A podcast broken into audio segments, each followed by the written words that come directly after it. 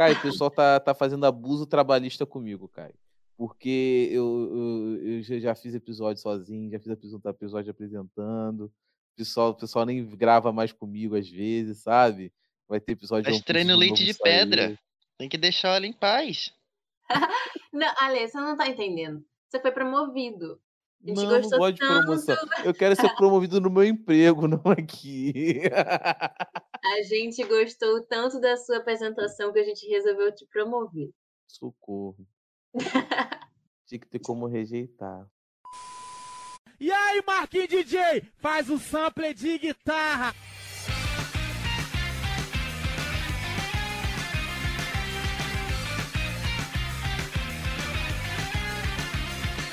E aí, gente, sejam bem-vindos para mais um episódio do Open no Flashback. Eu sou a Mari Yo. Eu sou a Gabi Yo. Eu sou a Lei Yo. E, Mari, apresenta o convidado aí hoje, eu deixo. Hoje eu não vou te interromper. Hoje, ah, que honra, obrigada, obrigada. Hoje a gente está aqui com o nosso queridíssimo amigo Caio, que vocês conhecem como Zé, porque ele roubou o nome do irmão dele, ele confessou aqui pra gente aqui que ele roubou. É, furto de identidade, hein, galera? Já começamos o episódio com crimes. Olha só! E, e o Caio é o maior fã do Tokoyomi, e ele deu o apelido dele de Zé Curubu. E Exatamente. por isso. e por causa desse incrível feito e muitos outros, trouxemos o Caio aqui hoje. Se apresenta, Caio, pra gente. Olá, meu nome é Caio. Eu não sei me apresentar, gente, tô nervoso. Vamos lá, é. Caio, vou te ajudar. Caio, você é de onde? Sou do Paraná, tenho Quantos 17 anos? anos. Você, você tem 17, 17 anos? Sim. Quantos anos parece que eu tenho? Um dia a gente vai chamar um convidado de 9 anos de idade e você vai descobrir quando a gente estiver aqui gravando, de uma vez só. Sim. É que o pessoal, o pessoal do Twitter é muito, muito maduro, a gente não consegue perceber quando o cara é menor de idade. Ou será que a gente é muito infantil? Fica aí o questionamento. Tem isso. É, Caio, qual é a sua comida favorita, Caio? Olha, é difícil, né? Porque eu sou, sou guloso. Estrogonofe. Coloca estrogonofe aí. O, o, meu, o meu, minha comida favorita é de mais pobre possível, que é macarrão com salsicha. Engraçado, né? Mas vamos lá. Alexandre, Alexandre, por que, que você está perguntando é isso? É porque ele está se apresentando, e sempre nos animes, sempre quando se apresenta uma pessoa, é nome, idade, de onde é a comida favorita. Ah. Nossa, deu um migué agora. Mas é isso. Carbonara, pelo menos é bom ver. ah, entendi. Mas eu não enganei. Não é verdade, Caio? Você é um, um, um otaku afinco, com afinco muito brabo, você sabe realmente que eu falei a verdade, né? Sim, sim. Ó, queria acrescentar mais um, que acabei de lembrar agora. Arroz, feijão e carne moída. Sem nada, só, só assim. Muito bom. Qualidade de feijão e carne moída fica top. É, qual é a sua altura? Então, boa pergunta. Eu, eu medi minha altura pela última vez em 2019. Deu 1,85. Agora eu não sei quantos que tá. Ah, você já passou da fase que cresce, assim, 17 anos, já dá uma paradinha. É, acho que parou. Mas, sei lá, né? Eu acho que tem 1,90. Como é que como, você, você pretende jogar vôlei, basquete, Olimpíada aí tá nesse, nesse ambiente de esporte? Eu sempre gostei de jogar vôlei, só que eu, eu jogava muito futebol, né? Era goleiro. Agora eu parei, mas vontade de jogar, jogar vôlei por causa das Olimpíadas. É, tá, a gente tá precisando de jogador de vôlei hoje, né? É complicado. Mas agora indo para um assunto bom, hoje a gente vai falar de Boku no Hero, porque o episódio hoje é sobre o festival. E nesse festival eles, eles caem no debate de saber as coisas que eles gostam as coisas que eles querem fazer, sobre o que eles gostam de fazer, sobre os hobbies. Ai. Qual é o seu hobby favorito? Meu hobby favorito, sei lá, eu não, eu não penso muito sobre essas coisas, mas eu acho que jogar um joguinho, ficar de boa. Ficar de boa também é meu hobby favorito. e tá a cabeça no travesseiro, assim, ó, um hobby muito bom. Você assiste anime há muito tempo, você come... só que te conhecer. Agora a gente vai entrar no assunto dos animes. Mari não me aguenta mais, mas ela falou: você vai apresentar o um negócio hoje. Não, pelo contrário, pelo contrário, eu tava me perguntando que horas que você ia fazer alguma pergunta relevante pra ele. Cara, todas as perguntas, todas as perguntas foram relevantes, não foi, cara? Sim, a da carne moída ainda mais. Sempre bom exaltar aqui. Carne moída é, é bom demais. É top. Será que o, o Tokoyomi gosta de carne moída? Acho que ele gosta de uma minhoquinha. É um- É, viu? é top. Isso, gente. Mas seguindo, Caio, é, você assiste anime há muito tempo? Você começou a assistir na pandemia? Como é que foi? Eu assisto desde 2016, que um amigo meu me recomendou Naruto. Aí eu assisti o clássico, assisti o Shippuden, tipo, em um ano, assim. Eu embalei, só que aí começou legendado e eu não era acostumado a assistir assim, eh, legendado, ficar olhando pra cara do personagem e ler a legenda. Aí eu parei e em 2017 eu assisti tudo, assim, Naruto. Aí eu terminei. Só que aí, quando eu terminei Naruto, quando eu parei Naruto naquela parte lá da legenda, que não tem mais versão brasileira, eu comecei a assistir outros animes, Attack on Titan, Boku no Hero também.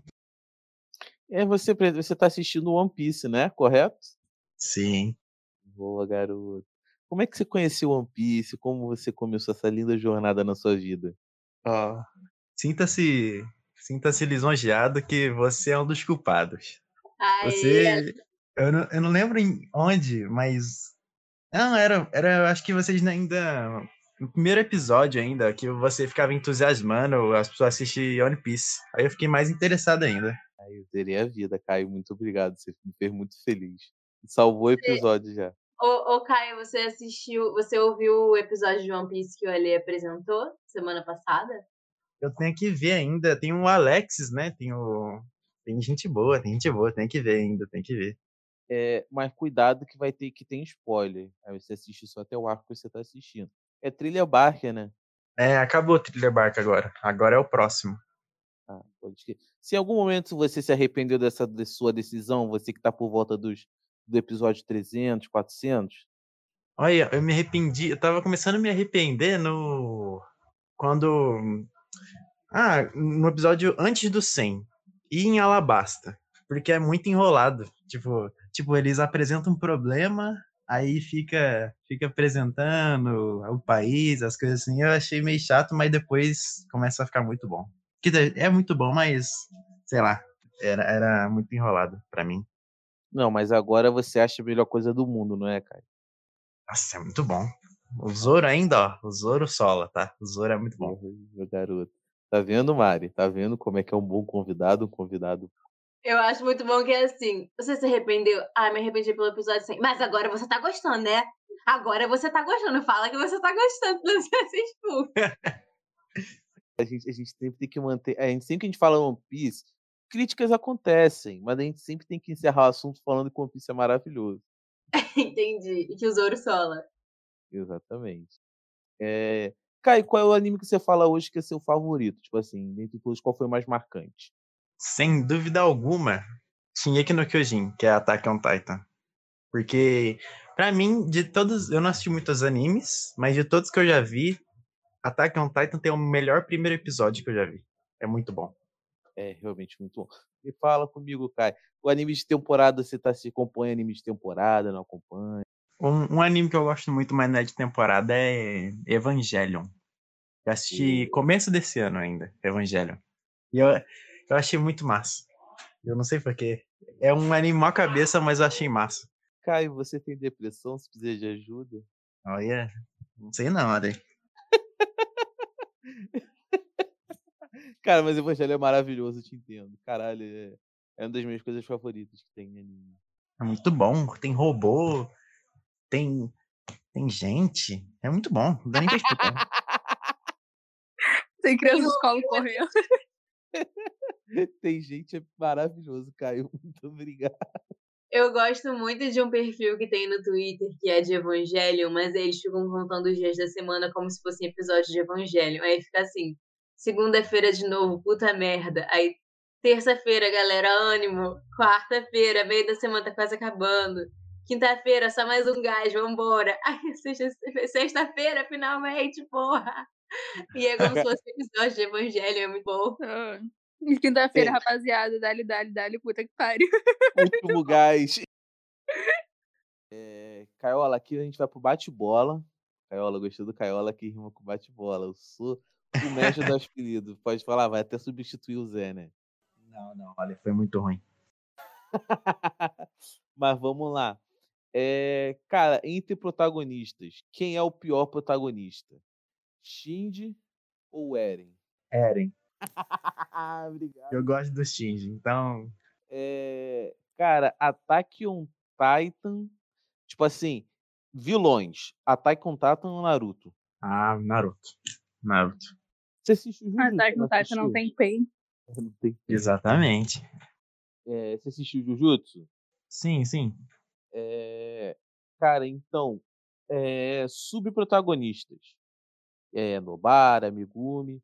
É, Jujutsu ou Attack on Titan? Aí se pegou pesado ali. Eu vou de. Attack on Titan porque tem mais temporada, então. Já me apeguei mais a Attack on Titan, então vai ele. Qual, o, o Kai, qual que é o seu five de Attack on Titan? Ervin. Ervin ou Guy? Ah, Gai.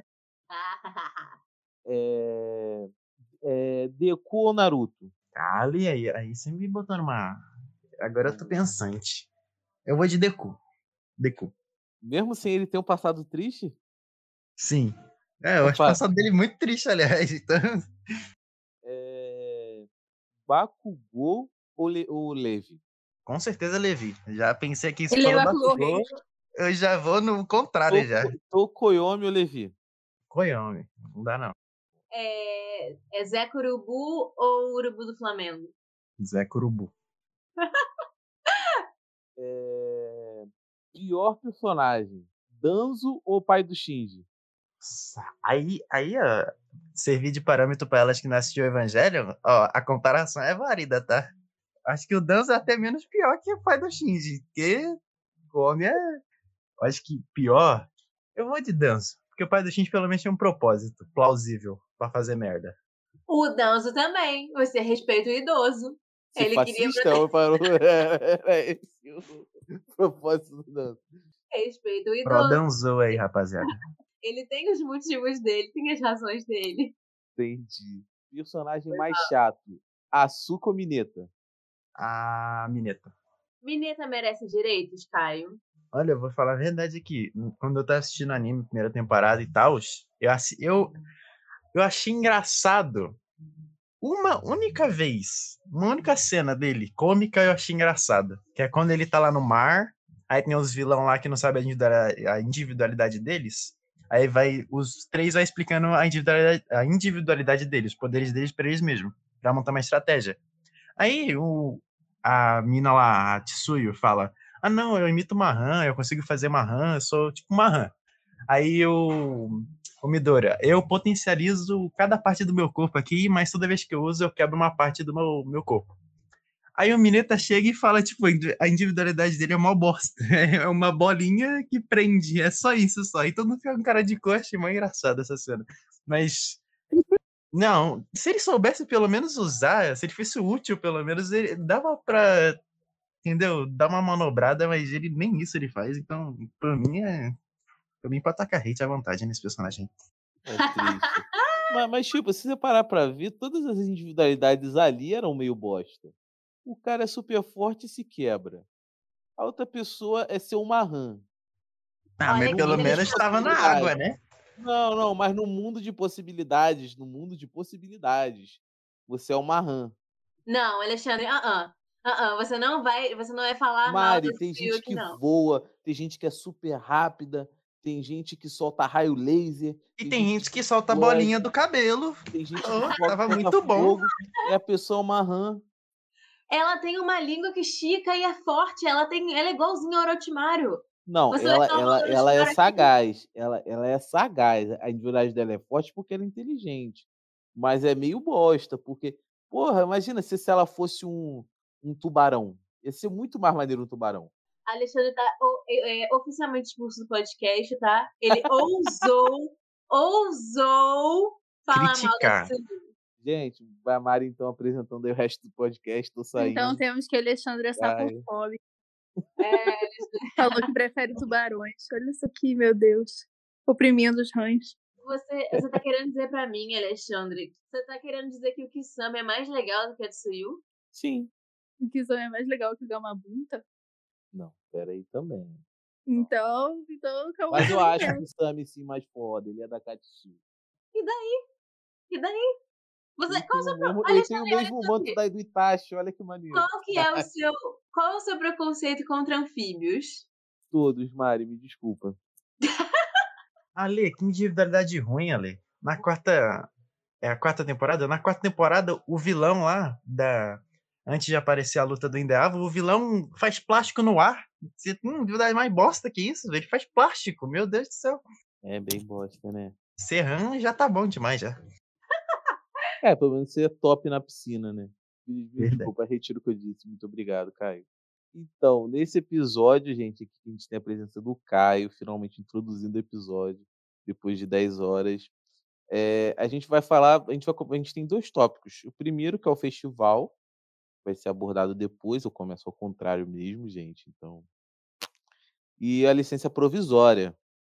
É, primeiro a gente vai começar o episódio comentando sobre o All Might e o Endeavor, a relação entre os dois. A relação de rivalidade entre o primeiro e o segundo lugar, que tem uma distância enorme. É, então eu pedi para a Gabi começar falando um pouco sobre este ponto, que, é, que acho interessante introduzir.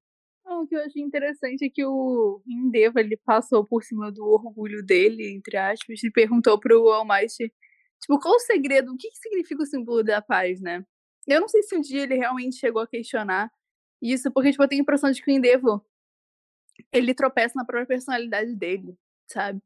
Tipo assim, ele, ele sabe que ele não consegue chegar, eu já falei isso, eu acho que eu já falei em outro episódio, ele sabe que ele não consegue chegar ao top 1 por causa da personalidade dele, mas ele não sabe como mudar isso. Então eu achei muito interessante que nesse arco ele perguntou pro All Might isso, e o All Might, ao invés do All Might explicar, tipo, ah, é todo o idealismo dele, que eu achei muito interessante isso, ele fala que o Endeavor ele tem que descobrir sozinho, né? Achei essa, eu achei que essa resposta foi muito boa, principalmente porque acontece, pro que acontece no final do arco.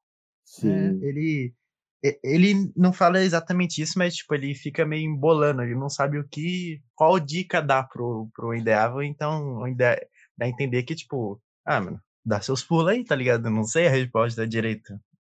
Sim, exatamente. Até porque, cara, qualquer resposta que ele desse, assim, na cabeça, tipo, ah, você tem que sorrir quando você resgata as pessoas, não vai combinar com o Endeavor, entendeu? Ele tem anos de carreira aí que ele não faz isso. Então, tipo, se ele começa a fazer isso do nada, não ia resolver os problemas. Então, tipo, não é bem assim também. E é até estranho isso dele, dele, isso mostra também dele tentar agir diferente, que no acho que é no episódio da luta dele contra o Nomu lá, fodão, ele ele tenta, ele estica a mão assim pra dar autógrafo pra criança que é fã dele, e a criança fala: "Não, não, você é foda sendo grosso. Que que vai me dar autógrafo?" O legal do Endeavor é ele ser grosso. muito bom. Eu acho engraçado do All Might que ele não responde absolutamente nada que perguntam pra ele. Tudo que o Midori pergunta pra ele, ah, All Might, mas como você faz não sei o que? Ele, não sei. Como você faz pra chegar a 100% do seu poder? Não sei, eu só cheguei. Tipo, ele não tem a menor noção das coisas que ele mesmo faz. Tipo, tudo que ele faz, ele faz meio que naturalmente, né? Meio que tá na personalidade mesmo dele. E ele não sabe responder nenhuma pergunta sequer que se fazem pra ele. É, porque, tipo, é como você ensinar pra outra pessoa conhecer você, e não tem como você fazer isso. Eu lembro, eu lembro de uma das únicas explicações do, do All Might que eu achei muito bosta a explicação, porque assim, beleza, Midori, você vai explodir o braço toda vez que você usar a individualidade nele. Aí o, o All Might tem a brilhante ideia de falar assim: ah, toda vez que eu ia usar minha individualidade, eu, eu imaginava um micro-ondas e um ovo. Aí o ovo explodia dentro do micro-ondas. Ah, nossa, que belíssima jeito de explicar, né? Parabéns, pô.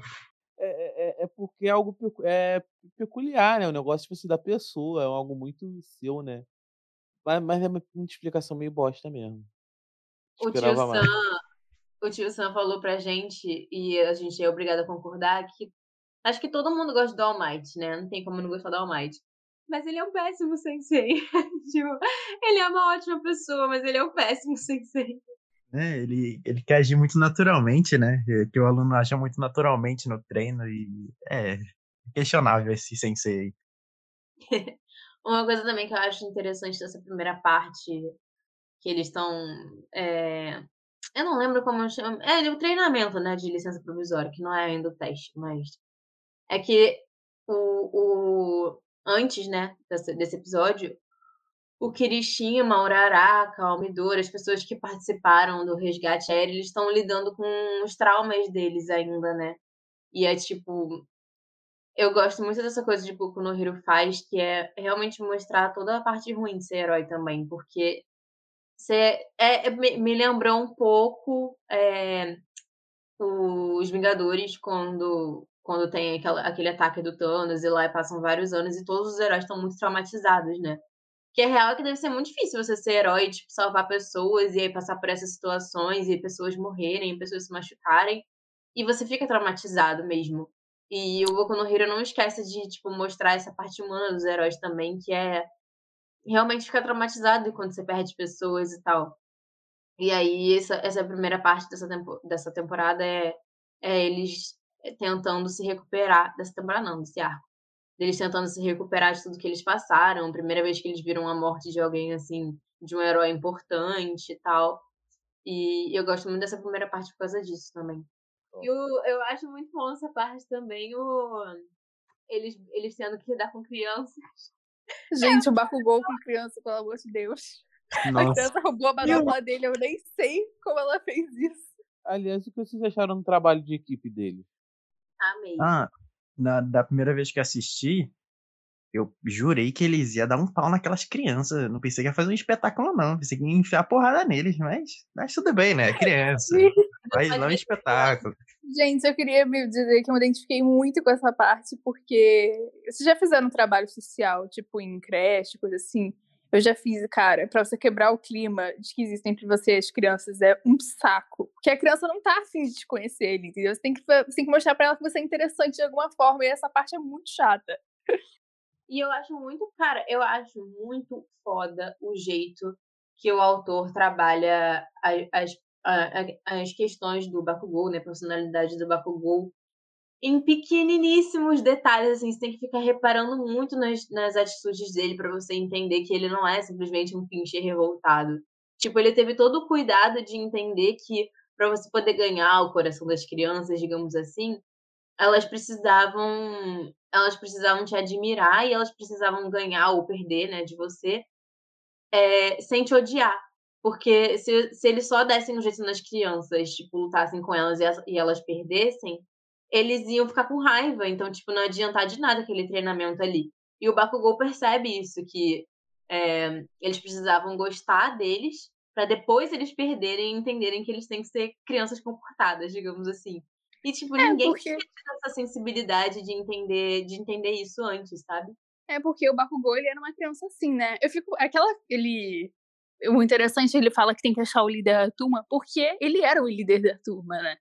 Ele sabe que o trabalho que ele deu para outras pessoas. Então, tipo, de certa forma, ele, eu acho que ele lembrou muito da infância dele ali, de alguma forma. Não, ele mesmo fala, tem uma hora que é uma criança, que alguém fala pra ele, não, você não pode é, gritar com as crianças, uma coisa assim. E aí ele fala, mas foi, é assim que fui tratado a vida toda, tipo, a minha infância foi isso, sabe? O nerdzinho que fica do. que se acha adulto, a criança que se acha adulta. E aí ele. Porque ele, ele é o Bakugou da turma, só que ele não é explosivo, né? Mas ele é igual o Bakugou que ele se acha superior aos outros. E o Bakugou ele vira pra criança e fala: Isso não vai dar certo. Porque, tipo, por experiência própria, isso não vai dar certo. Então, é que eu queria falar um negócio aqui.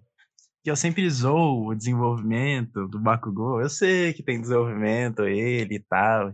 Ele não é uma, um macaco dentro de uma refinaria de, de pó, que ele não é maluco sempre que um negócio muito interessante que todo mundo, em diversos fandoms, em diversos animes, muita gente não reconhece isso.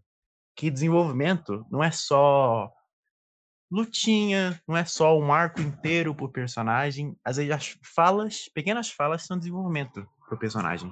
O Indalo tem isso. O eu acho que tipo, tem isso. Eu entendo o que você quer falar, que tipo assim, é quando em outra situação, se você pegar aquele mesmo. pegar essa situação do personagem no passado, ele não teria aquela mesma atitude, sabe? Quando você consegue perceber isso claramente, para mim, é quando tem desenvolvimento, sabe? Ele, ele muda o jeito de agir dele. Isso que é o desenvolvimento do personagem. E muitas vezes isso nem tá na luta. Isso tá mais na, nas falas do personagem. Nossa, o. É, eu vou quebrar a linha do tempo, galera. Mas nesse arco todo, no final da temporada inteira, eu acho que o, o Bakugou cresceu muito, assim, muito. Tipo, todos os, person... todos os episódios praticamente dessa, desse final de temporada aí parecem fillers, né? Mas é interessante para você ver a evolução do Bakugou, porque ele evolui em cada treinamento que ele faz, até naquele festival, que era um negócio super bobo, deles ficarem tocando música e dançando. Gente, ele veste a camisa da turma, naquela camisa que, que eles fizeram para todo mundo usar, aquela camisa laranjinha que tá escrito A, né, que estão na turma A. Ele usou a camisa, sabe? Tipo, como quando você ia imaginar o Bakugou fazendo isso. É engraçado até a gente falando, nossa, o Bakugou usou a camisa, tipo, não fez, me... é, fez o mínimo, uau. Mas para ele é muito, né? Porque ele é totalmente. Ele até, tipo, tem uma parte que ele ajuda o Kirishima a treinar. É, ele faz as coisas que as pessoas pedem a ele. Então, tipo, acho que desde, do, desde a, daquela luta que ele teve com Midoriya, né? E, e aí, enfim, ele descobriu que o Midoriya, o poder do Midoriya tinha sido passado para ele, o All Might conversou com ele e tal, eles vêm evoluindo cada, cada episódio mais, assim, em pequenininhas atitudes, sabe? É, eu acho que a essa altura, muitas das, muitos dos ataques do Bakugou é mais um alívio cômico, né? Que tem ele fazendo pirraça com a Jiro, falando que ele não vai acertar o passo com os outros, que na verdade ele tá de sacanagem, ele vai acertar assim Tipo assim, muita coisa que ele. Porque ele tá num ponto aí, é esse ponto que ele, tipo, ele já tem uma relação boa com o resto da turma, sabe? Então, tipo, essas partes assim que ele faz pirraça, é livre cômico mesmo, mas, tipo, que nem a Mari falou, tem. Tem várias cenas nesse arco muito pequenas que mostram que ele. Tipo assim, porque ele, ele continua sendo líder da turma, né? O All Might falou isso no outro arco, que ele e o Deco eles são os que levam a turma pra frente. Mas, tipo assim, ele tem um jeito de levar que é muito engraçado, sabe? Ele, tipo, ele só muda a perspectiva das pessoas e é isso, as pessoas seguem ele. Ele faz tudo na base do ódio, tudo. A determinação dele vem do ódio. E com isso, fizemos a nossa, a nossa é, panfletagem do Bakugou. Espero que a gente tenha tocado o coração do Caio. Tocou, tocou assim. Até ajudei a tocar o coração das pessoas aí, falando aquele. Chamar o convidado dele falar do personagem que ele não gosta. Adoramos. Devia ter chamado o Cacaíro pra falar do Sasuke também. Só um comentáriozinho. Qual, do, qual das ideias para cativar as crianças vocês acharam mais criativa? O do Todoroki, porque pra, aqui é Todoroki Supremo, assim. Ah, ele. ele é muito engraçado que ele tenta explicar, né, a individualidade dele, e ele é mó chato. Aí a criança pega o. pega o, o bagulhozinho e fala, ah, um pipi do nada. É muito engraçado.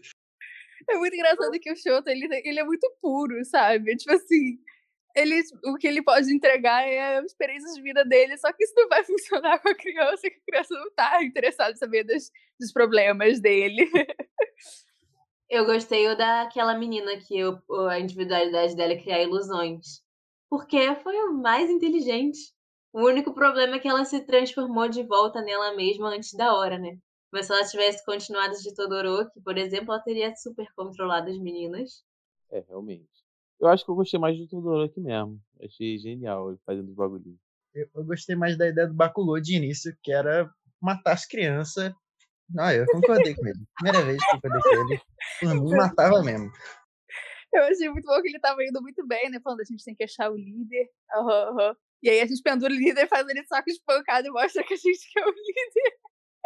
Tipo assim, ele estragou toda a ideia. Muito bom. É, tem uma partezinha que a Gabi pediu para destacar e não sei introduzir porque eu não faço a mínima ideia do que seja, que é o Deku e Aoyama. Aoyama. Gente, Alexandre, como assim? Essa foi uma das melhores Meu partes. Deus, essa cena, pelo amor de Deus. Eu lembro, eu lembro. O Aoyama sendo maravilhoso, ele sendo incrível, dando queijinho pro Deku. Foi perfeito. Gente, a cena da sacada, pelo amor de Deus. Ah, a do quarto que o Deku, o Deku estoura é... o quarto. Ele, ele, desenha o bagulho com doce, ele desenha a frase com doce. É muito, muito esquisito esse cara, meu Deus do céu. Eu, eu, é muito bom, porque até quando ele tá querendo ser uma boa pessoa, ele é tão esquisito que ele não consegue fazer isso naturalmente. Gente, sério, o Aoyama, é um dos personagens mais legais e mais interessantes que eu já vi na minha vida. Ele tem uma personalidade que você nunca vai encontrar em nenhum outro personagem, porque ele é completamente esquizofrênico. Tudo nele. Ele é excêntrico, né? Mano, eu acho muito bom que o VA dele, o voice actor dele, consegue, tipo, é, alternar muito bem essa personalidade dele caricata, né? E quando ele tá falando sério, e, tipo, a voz dele é muito, muito destaque, você consegue perceber isso, acho muito foda. Nossa, sim. Gente, sério, que coisa. Tudo nele é incrível. Tipo, ah, inclusive quando, quando ele tava fazendo essas coisas de botar queijinho lá, botar mensagem, eu achei que fosse aquela. que fosse a toga disfarçada de Aoyama, né? Porque ele tava agindo muito suspeito. Ele tava assistindo de um jeito muito suspeito. Não, mas a Toga, toda vez que ela. Não sei se vocês perceberam, mas toda vez que ela se transforma, eles mostram quando ela conseguiu pegar o sangue da pessoa, né? Então, às vezes dá pra se guiar assim. É, mas de mas- qualquer forma. Tipo, ele tava agindo de, um- de uma forma muito suspeita, mas é só o jeitinho dele, sabe? Isso é muito fofo. Eu fiquei com essa, com essa impressão também, Mari. Na época que eu vi, era que era meio de 2019, por aí, e tinha tem uma discussão no fandom de BNH, uma das poucas, inclusive, plausíveis, que é quem é o traidor, né? Porque para eles ter conseguido, para os vilões ter conseguido entrar na Way na primeira temporada Ah, é. e tal, aí tem um traidor. Aí o moleque começa a agir desse jeito, eu já falei, meu Deus do céu, Não, mas agora que o Caio me ensinou isso, eu lembrei que tem essa história e, tipo, simplesmente esqueceram dessa história. Não sim, esqueceram, mas tá muito apagada essa questão no enredo, né? sim, Mas já descobriram? Já descobriram quem é? Quem vocês acham que é? eu acho que, ó, eu acho que é o diretor, com certeza. O, o Furão? Furão? Que né? bicho- O ratão, o ratão. ratão. Eu. Ele tem o controle de tudo e é muito inteligente. Então ele facilmente pode encobrir as coisas que ele faz e simplesmente passa ileso. Eu acho que é um, um, tipo, um personagem muito irrelevante. Sei lá, um cero da vida. Ou aquele que Meu fala. Deus, Deus. Eu gosto Qual o seu preconceito? O meu preconceito com ele é que ele é feio. Eu já falei aqui que eu não gosto de personagem feio. É, Tem seguindo, tipo assim, se for seguir um pouquinho pelo que é a Liga de Vilões, passado, etc e tal, eu acho que é um dos professores. E tem um dos professores que tem muita cara de vilão. Aquele que é a baleia, Exatamente. a orca. Ah, Pô, cara, acho que não é ele, não. Pô, você acha que o Gangioca? Ah, não. ou, ou aquele professor que parece o, o pedreiro. O Alexandre cismou com ele. Cimento. É, o cimento. Tem que eu- nada a ver. Não, não é o cimento, não. É um que tem duas mãos grandão, né? É uma pessoa pequenininha como duas mãos grandona. Sabe quem é muito suspeito? Aquele que faz Kagebunshin. O que, Ah, se- sim. sabe qual? Ele é super suspeito. E ele pode estar em vários lugares ao mesmo tempo, que ele faz Kagebunshin, então super pode ser ele. Sim. Ou pode ser alguém da turma B também. Todo mundo da turma B é muito suspeito. Na verdade. E outra coisa desse negócio de traidor, que na época eu achei muito que era E ele. vocês, que barulho é esse? Alguém Oi? tem Wilson tocando aí. Ah, meu pai tá escutando isso. Cara, viu o microfone? igual, É, cara. Ai, meu Deus. Deixa o Caio continuar, a gente interrompeu ele. Vai, fala, Caio. É que tem. Eu não sei em qual temporada que acontece aquela. que eles invadem o acampamento dos moleques. Sim, sim, sim. Tem É... uma cena que se você. Ele está. Uma câmera meio que de cima, assim, mostrando o dormitório. E tem. Todo mundo tá dormindo. Só que tem mais três camas que não tem gente. Que as pessoas saiu. Que era a mina invisível, o, o cara da eletricidade lá, o. O que fica Caminari. retardado quando usa. Caminari. É, o Kaminari. E, e o, o moleque lá do umbigo, o Aoyama. Aí eu pensei que era ele também, né? Porque é meio suspeito. Eles não tá na hora do, da invasão. O Aoyama com certeza não é. O Aoyama é puro demais pra isso. Ele é um reizinho. Pô, mas se fosse a menina invisível, ela fosse uma vilã, ia ser genial. Ia ser tipo, nossa. É verdade. Mas eu achei muito bonitinho o Aoy- Aoyama falando que ele se identifica muito com o Deco, porque ele também não consegue controlar totalmente a individualidade dele, né? É um problema crônico e tal. Achei muito bonitinho ele falando isso, porque eu lembro que desde aquele. Desde o do exame de licença provisória, ele tem se dedicado mais à turma, né? Ele tem se aproximado mais das pessoas da turma. É, ele é tipo aquela pessoa que é muito na dela, né? Meio tímida e tal, mas ele ele não é por, isso que ele deixa de ser sensível e, e, enfim, entender as outras pessoas. E ele fica, tipo, na, na dele quietinho, mas ele tem um ótimo coração, ele é um ótimo menino. Ele tentou se sacrificar pelos outros no, no teste de licença provisória. Ele entende o Deco. Todo mundo se identifica com o Deco, né? O Deco é tipo o personagem mais identificável do, do mundo. Todo mundo se Sim. identifica. Todo mundo é fracassado. Tudo, tudo fracassado é identificável, na verdade. Exatamente. Profundo, hein, Gabi? Profundo. É, podemos seguir? Vocês querem falar mais alguma coisa do Yayama? Só queria falar que ele é maravilhoso. Adoro exaltar o Aoyama. Quem quiser exaltar o Aoyama, conte comigo. É, então, agora a gente segue para o começo da introdução do festival, né? Que acho que alguém já deve ter passado por isso, que é ah, vai ter uma festinha da escola, alguma coisa assim. Que barraquinha nós fazemos? Só que o deles, por ser uma escola de rico e tal, era uma proporção muito maior. E antes de começar a falar sobre o anime, Mari, qual é o seu hobby e habilidade? A habilidade ser irritante, irritar as pessoas e mandar, mandar meu hobby ser irritante a minha personalidade, minha, minha habilidade. Gabi, qual é o seu, seu hobby e habilidade? A minha habilidade é ser mediadora de briga. e o meu hobby. O meu hobby é fazer memes. É quebrar o clima fazendo memes. Muito bom. E defender o Kakashi. É, É, nos, horários, nos horários livres. o Caio, Caio, qual é a sua habilidade e o seu hobby? Olha, minha habilidade. Sabe quando tá tendo uma briga assim? Aproveitando a deixa da Gabi? Eu sou aquela pessoa que não tá na briga e, e- e nem separa a briga. Eu sou aquela que pega uma pipoquinha e, e fica assistindo assim. E apostando quem que vai ganhar. O espectador. É isso, isso aí. E seu hobby? Eu já te fiz a pergunta antes, mas vou fazer de novo só para ter no contexto. Jogar, Ale. Jogar. É isso aí. O único que tem hobby normal entre nós todos. A minha, a minha habilidade é fazer vergonha de várias formas diferentes e inovadoras a cada momento. E meu hobby. Não sei, meu Panfletar One Piece. Panfletar One Piece. Esse não é seu hobby, é sua, é sua missão de vida, na verdade. Exatamente, não é um hobby. Hobby é um negócio cotidiano mesmo. O seu Daí- hobby também é passar vergonha em todos É, meu hobby é a minha habilidade, muito bom. É, Quer dizer que seguindo- ele só falou isso tudo aí porque eu botei na falta pra gente comentar sobre isso. É porque nessa parte que eles falam que, tipo, você pode escolher um hobby que é que ajude nas suas individualidades, individualidades entendeu? Tipo, a Shido, ela tem um movimento de corpo muito bom que ajuda na luta dela. E aí eu fiquei pensando, será que na sua vida o seu, hobby também complementa a sua habilidade? Fica o questionamento. O de Alê, sim. O de Alê, o, o hobby dele passar vergonha complementa a habilidade dele de ser carismático. Aí, olha, levantei a sua bola e abaixei ao mesmo tempo. Obrigado. Quicou a bola, então. Vo- Você é quase uma levantadora do, da seleção brasileira de vôlei masculino. eu Mas, sou o Thales! Eu sou o Thales! Parabéns. É, Eu depois dessa eu fiquei quebrado, não sei mais o que comentar. É uma banda atrás da outra. É que esses episódios, eles parecem muito episódios fillers. Tipo, Acho que todos os episódios é, pós-clímax de Boku no Hero parecem filler, sabe? Tipo, aqui tinha- também teve aquele episódio que eles estavam olhando o quarto dos outros.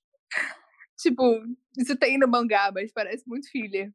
É tipo pra baixar os, os, os ânimos, né? O personagem acabou de É. morrer, personagem mó importante. E, ah, vamos fazer uma festinha aqui só pra, só pra baixar os ânimos. Eu acho que é pra tanto. Eu acho que é pra, até pra gente respirar um pouco também, né? Senão fica muita luta uma atrás da outra. Criar essa expectativa também do telespectador. Ficar vendo, ficar vendo muita coisa, dizer, boa, digamos assim, né? Não que o festival tenha sido ruim, mas muita, muita ação, muita ação. Quando parar de ter ação, as pessoas vão achar ruim.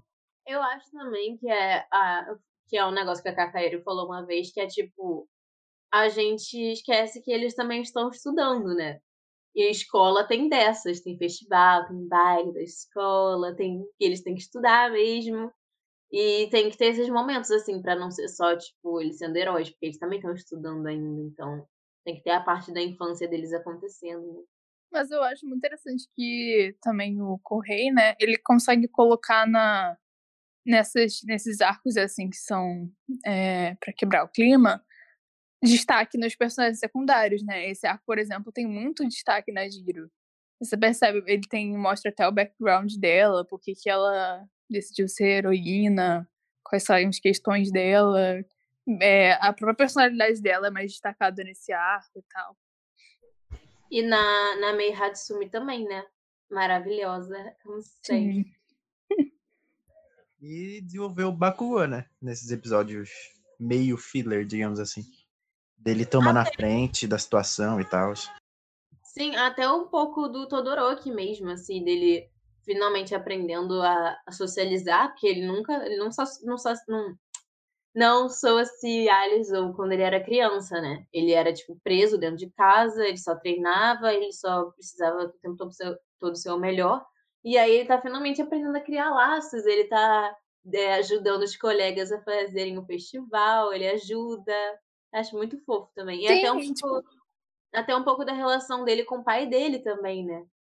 Uma coisa do, do Todoroki, né, que a gente não fala muito, mas é que, tipo, o Todoroki, de certa forma, às vezes ele parece o oposto do Bakugou. Porque ele tem alguns mesmos problemas do Bakugou, né? Tipo, ele não consegue trabalhar em equipe também. Ele tem dificuldade de trabalhar em equipe, assim como o Bakugou. Só que ele é mais é, introspectivo, né? Ao contrário do Bakugou. Então fica meio difícil você perceber também a evolução dele. Enquanto o Bakugou parece que ele tá sempre explosivo, o Todoroki parece que ele tá sempre muito quieto.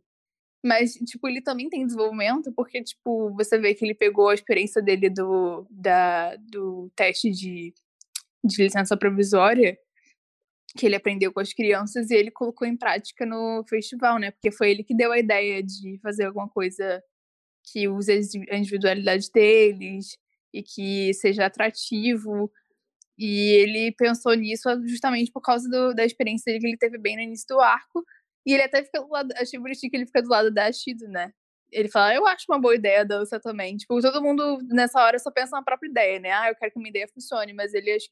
Ele, eu acho que é a segunda vez que ele faz isso, que é tipo o apoiar outra pessoa, que foi agora, e na outra vez que ele foi um dos poucos que votou na, na Momo também, né? Pra ser a representante da turma. Então eu acho muito legal isso que o, o Todoroki ele presta atenção nas outras pessoas, né? Que, que elas são boas também. E também ele percebendo que eles precisam tirar a raiva que as outras turmas têm da turma A é, de alguma forma, né? Então, eu acho muito engraçado, tipo, a, difer- a diferença entre todo mundo querendo fazer uma coisa pra animar as outras turmas, deixarem, tipo, deixarem as, as desavenças de lado um pouco e o Bakugou, não, a gente tem que acabar com a raça deles. O Bakugou, é, ele tá em clima de Olimpíadas. O Bakugou está em clima de Olimpíadas, despertando o melhor de nós. É, eu gostaria de dar meu, meu, meu, meu comentário sobre esse rolê do festival. Que, gente, eu achei que, fo- que o festival em si, a ideia do festival foi a pior ideia que o mangaka poderia ter no mundo. Meu Deus. Cara, foi uma, uma técnica, ele tentou atrair o público de K-pop fazendo os personagens dançar. Gênio, é! Não, mas, mas aí o fandom vira, vira bagunça. Aí é chip Sabe pra que lá, é chip isso? pra cá, K-pop. É, mas não ele já tá, tipo assim, já que o meu fandom já fala só falar de chip, a gente pega o pessoal do K-pop que é tão maluco quanto, mistura. Olha, Gabriela, você vai ser muito atacada por esse comentário. Se eu fosse você, eu retirava que o pessoal do K-pop é uma facção, hein? Eles estão unidos. Mas eu, eu fazer- sério, eu adoro o pessoal do K-pop. Vocês já viram eles se juntando pra mais causas, assim, tipo, É, fazer ações sociais muito foda. eles são a maior facção que existe no planeta hoje, é a facção do K-pop. Caio. PCC, Comando Vermelho, perto do BTS, não é ninguém. Ninguém, ninguém. A gente tá esquecendo da melhor parte do festival, que eu acho que é uma das únicas mais relevantes, assim, que é o primeiro sorriso da Eri. Que ela sorriu, assim. E, gente, eu quase chorei nessa parte, na moral. Eu Muito chorei. fofinho. Eu achei muito fofinho. Eu acho muito fofo porque, tipo, o Midoriya e o, e o Mirio, eles pegam como objetivo da vida deles fazer a menina dar um sorriso. Viraram palhacitos, tomaram uma dose de palhacito. Pelo amor de Deus, gente, o Midoriya tem uma luta inteira só por causa do sorriso. Cara, mas é que eu acho que, tipo, é, na verdade, assim, essa, essa coisa da Eri sorrir tem uma, um significado muito maior, né? E me lembrou um pouco daquela conversa que o Shikamaru tem com o pai dele, falando que, tipo, você tem que proteger as crianças, né? As crianças são o rei, porque as crianças são o futuro mesmo, né? As crianças são o futuro do país. E, e tipo, você salvar uma menina que foi totalmente traumatizada, que teve, sofreu um monte de coisa, teve um passado horrível, e meio que reestruturar a, aquela menina, sabe? Trazer um pouco de alegria para a vida dela, tem um significado muito maior, porque aquilo dali realmente é, é, você salvar a pessoa em todos os sentidos dessa palavra, né? Tipo, o que eles faz, fizeram com ela ali, de tomar como missão para a vida deles fazer a menina sorrir, é uma forma de salvar. E é uma forma de salvar a Eri do passado dela, que foi horrível, né? Então, tipo, acho que por isso que eles se, se preocupam tanto com, com essa, essa coisa dela sorrir e tal. E é muito bonitinho, eles são os papais dela, assim, a menina vive no colo. É, eles fazem uma ação do amor pra ela, é muito bonitinho. Nossa, eles parecem muito o irmão mais velho barra pai com a Ellie. Tipo, até o jeitinho dela de tratar eles. Ah, mas cadê o Deku? Ele vai se apresentar agora. Parece muito família mesmo. O, o Aizawa, pai de, pai de menina. Tem uma coisa muito interessante que no frame que a Eri dá um sorriso, é, tem ainda a sombra do. A sombra do. Ah, o urubu lá, esqueci o nome dele. Não vou lembrar o nome dele, não. É, isso aí mesmo. Tem a sombra dele. Aí ele dá ris... ela dá risada e a sombra se esvai, assim. Ela vai no ar, assim. É muito interessante isso. Sim, muito foda mesmo, muito foda. Tipo, é isso, né? É ela finalmente se libertando do, do passado horrível que ela teve. Então, cara, eu acho que, tipo, essa, essa coisa deles pegarem a, a Eri pra criar, digamos assim, é todo, todo um significado mesmo do que. Acho que é eles aprendendo que é ser herói na, na maior essência, assim. Porque é que nem a, é o mesmo questionamento que o Endeavor faz. Tipo, você salva a vida das pessoas, mas você salva a vida delas. Tipo, você, você impede elas de morrerem ou se machucarem mas você pode estar criando traumas na vida delas também, como aconteceu com aquele menino lá da, da outra escola que odeia o Todoroki por causa do Endeavor. Tipo, ele poderia até ter salvado a vida dele, por exemplo, mas ele acabou com, com uma a visão que aquela pessoa ali tinha de, de, ser herói. Tipo, ele criou um trauma e uma raiva naquela pessoa ali por ele ter sido um herói que simplesmente salva vidas. E o Midoriya e o Mirio, eles, com a Eri, eles aprendem que ser herói também é você salvar as pessoas dos traumas que elas têm, é, ajudar elas a sorrirem mesmo, né? Sim, sim. Arrasou, pai. Caraca. Obrigada, Ali. Eu adoro quando ele apresenta, que ele sempre dá um biscoitinho pra gente quando a gente faz comentários interessantes. Mas como. Vou perguntar pra Gabi agora uma pergunta. Como a relação do, com a Ayoyama influenciou nisso? Porque o Deco ele tem a ideia, né, de levar ele pro, pro festival. E ele tem essa ideia porque ele lembra que o Aoyama, tipo, quando ele percebeu que o Aoyama tava querendo botar ele para cima, que os esforços deles eram, eram pra dar, tipo, fazer surpresa para ele e tal, ele ficou muito mais animado, né? Ele quebrou o clima que ele tava sentindo desde muito tempo, que o Deco não sei se perceberam, mas essas temporadas aí, desses episódios para trás, é um tempo o Deco tá, tipo, muito tenso, né? Tanto por causa da Eri quanto por causa dos poderes dele que ele não tem conseguido controlar. Então, é que não parece muito, mas ele tem aquela cena que ele chora no refeitório, né? Então ele tá realmente muito tenso. E aí, por conta do, dele perceber os esforços da Yama de colocar ele para cima, ele quis passar isso pra, pra ele também, né? Que ele percebeu que isso era realmente muito importante, porque fizeram isso com ele. Então eu achei. Então, acho uma coisa que parece meio irrelevante, o Ayama, mas ele ajudou. ele tá tenso e traumatizado, né?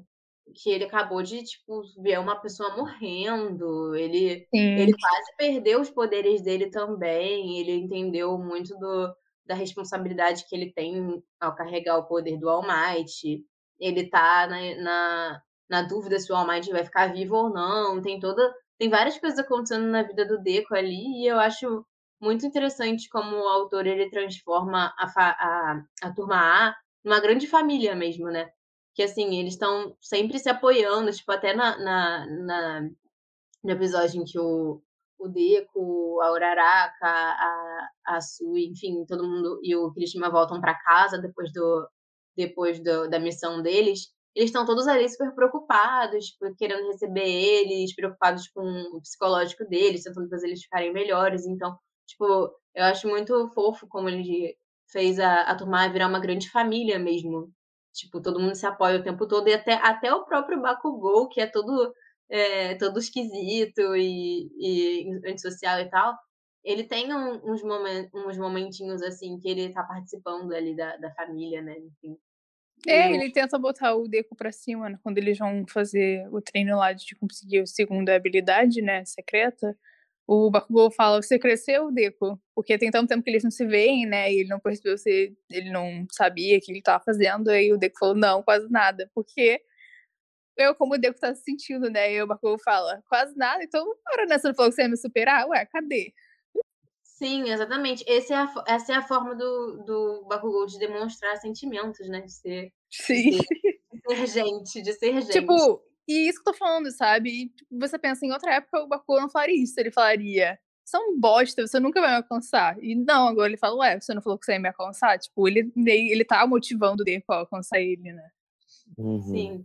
Por isso que eu acho que, tipo, apesar desses episódios serem todos meio filhos, assim, mas eles serviram muito pra criar a relação entre, entre todos os personagens e mostrar é, um pouco mais dos personagens secundários e tal. Não, peraí, o pessoal, gente, espera aí no Twitter, o pessoal do Pod Fastback chama episódio canônico de Filler. Eles tão, a gente tá assim agora, chamando episódio canônico de Filler. Episódio canônico de filler, motivos de não teve luta relevante. Exatamente, tipo, a gente não gostou. Acho muito chato, então a gente chama de Filler, né? Que funciona assim. O que você acha disso, Caio? Eu vou dar uma valorizada aqui num personagem que eu acho que todo mundo cagou, mas eu não sei porquê eu me aprofundei no personagem quando eu tava assistindo. Que é aquele Gently Criminal. Crime. Aham. E assim, eu acho o personagem muito interessante. Pode parecer até estranha a comparação, mas ele me lembra muito, por exemplo, na motivação Nagato, o, o Jirai, às vezes, que é aquele personagem que ele, ele envolve muito o fracasso, a, a frustração por trás. Que, por exemplo, você pega o Nagato, ele, ele não é mal de primeira. Ele não, não tenta um genocídio de primeira, entende? Ele é aquele personagem, ele tenta, ele quer mudar o mundo, aí vai lá, fracassa. Aí ele conhece o Yahiko, a Conan, ele tenta mudar o mundo, é, construir a Katsuki, e vai lá e dá errado. Aí que vem, ele, ele se transforma em vilão nessa hora. Ele, ele cansou de se frustrar e já era, virou um vilão. Mesma coisa com o Gentle Criminal. Que, tipo, ele é, fala que ele reprova quatro vezes na licença provisória. Aí ele tá num dia lá, caminhando, e ele tem alguém caindo de um, sei lá, de um, de um prédio.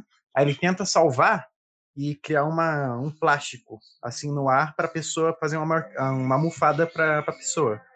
E tem um, um herói que, é, que voa indo em direção da pessoa e o herói bate no plástico e não consegue salvar a pessoa. Aí a pessoa cai no chão e cai uma geladeira, sei lá, que cai em cima da pessoa.